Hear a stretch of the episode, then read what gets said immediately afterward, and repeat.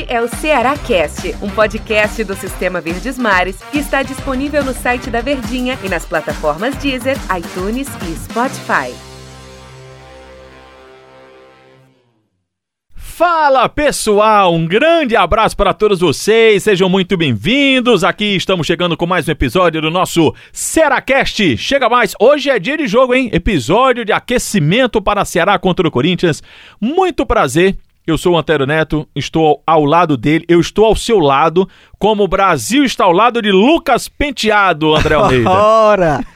Estamos juntos, Antero. Prazer estar aqui mais uma vez, rapaz. Aqui não tem cancelamento com você, não André. Não tem cancelamento. Até porque não tem nenhum motivo, né? Nenhum motivo. Ô, oh, rapaz. Você é um fica honrado, que... fica honrado. Você é o cara que não tem nada para se cancelar que no André Almeida. é verdadeira. Ô, oh, rapaz, muito obrigado. Mas o torcedor às vezes fica um pouco chateado com a gente, né? A gente fala alguma coisa aqui. Que... quer cancelar a gente? Mas ninguém nos cancele, porque nós somos humanos É. e nós erramos, ninguém é perfeito. A gente pede desculpas. Pedimos desculpas É e a gente aceita as desculpas. Não e vida seja um Carol segue, Conká, pelo amor de Deus, de né? jeito nenhum. né? Precisa ficar maltratando a gente daquele jeito, não. André, vamos, vamos deixar de amenidades e vamos ao que interessa. Ceará contra o Corinthians, Corinthians e Ceará. Corinthians está vendendo esse jogo, o Mosquito lá, o atacante do Corinthians, até deu uma entrevista lá para, claro, para a TV do clube, dizendo que o jogo das nossas vidas. é, é, Essa frase já foi utilizada um monte de vezes, mas é que no, no momento do Corinthians ela se encaixa bem.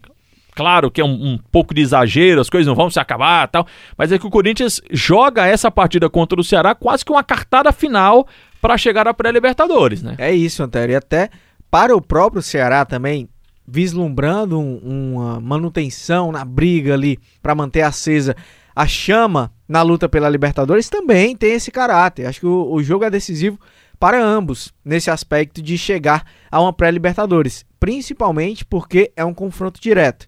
E além disso, a situação de tabela dos dois times, claro, e pelo fato de que a gente está caminhando para a reta final, né? Depois desse confronto, serão somente quatro jogos. O Corinthians, na verdade, tem até um jogo a menos com o Santos, que inclusive é outro time que está na briga. Então, essa concorrência, Antero, pela vaga na pré-Libertadores, tá, tá muito acirrada. Não é só Ceará e Corinthians que estão na briga. Você tem Atlético Paranaense, Atlético Goianiense também, que está ali coladinho, o Santos, que não conseguiu a vaga pela Libertadores, perdeu para o Palmeiras, então vai tentar, via Campeonato Brasileiro, a classificação para a competição internacional. Um pouco mais atrás, o Bragantino, que de- deu uma arrancada na competição, então, dependendo do que aconteça também nessa rodada, se credencia a brigar ainda mais. Então, nessa altura do campeonato, você tem um confronto diretaço, como é esse Corinthians e Ceará, sem dúvidas é uma partida que define o cenário que os times terão na última, nas últimas quatro rodadas. Um tipo de jogo em que o Ceará gosta de jogar? Gosta de jogar pelo estilo do adversário e porque casa mais o estilo de jogo do Ceará com o do Corinthians. Exemplo, os, jogo, os jogos contra Atlético Paranaense e Bragantino, o Ceará acabou perdendo os dois em casa porque teve uma dificuldade de propor mais o jogo. Porque eram times que tinham um estilo de jogo parecido com o do próprio Ceará. E o Corinthians até tem, em alguns momentos, mas por jogar em casa e por ter uma pressão, a responsabilidade da vitória, vai tomar as iniciativas da partida, consequentemente vai dar mais espaços ao Ceará, que é assim que o time do Guto Ferreira gosta de jogar, contra-atacando em velocidade, principalmente para explorar os erros do- dos adversários. Então, acredito que vai ser um jogo que se encaixa mais, se enquadra mais com o modelo de jogo do Ceará e principalmente também por ser fora de casa, né? O Ceará tem acumulado mais resultados positivos fora de casa do que na Arena Castelão. Ceará tem dois problemas, técnico Guto Ferreira. Ele não terá Thiago Panho Sá, nem vai ter o Bruno Pacheco. Já não teve o Bruno no último jogo em que o Ceará perdeu para o Atlético Paranaense. E foi só por causa do lance lá em que, quando o Alisson tenta sair jogando, ele perde a bola e origina o primeiro gol do Atlético? Ou teve algo a mais em que o torcedor tenha pegado no pé do Alisson e possa, por exemplo, eh, lamentar a ausência do Bruno Pacheco para essa partida contra o Corinthians? O Alisson, ele já não é um jogador que tem a mesma qualidade defensiva do Bruno Pacheco. O Bruno Pacheco é um lateral que faz uma ótima temporada, mas que se sobressai principalmente na questão defensiva. Ele é muito sólido, muito seguro ali pelo lado esquerdo. O Alisson não tem essa característica, é um jogador mais de velocidade, de arrancada para chegar na linha de fundo, dar a opção no ataque e além disso, teve o erro crucial que acabou sendo determinante para o resultado da partida contra o Atlético Paranaense, que depõe ainda mais contra ele.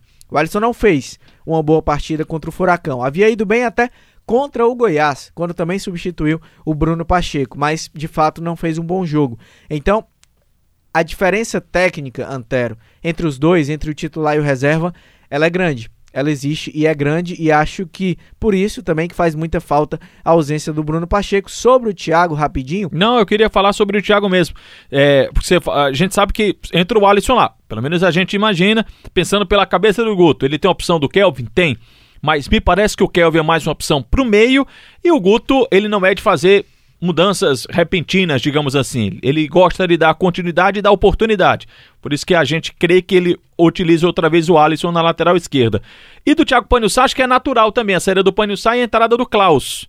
Não sei se tem, nesse caso aí, é, muita diferença, se tem assim, poxa, o Ceará vai sentir muita ausência do Thiago Panhussá né, ou em relação à entrada do Klaus? Diferença técnica até não tem tanto. O Klaus faz uma boa temporada, né? Sofreu com lesão recentemente, mas antes de se machucar, vinha num bom momento e até foi titular antes do Thiago se firmar na posição.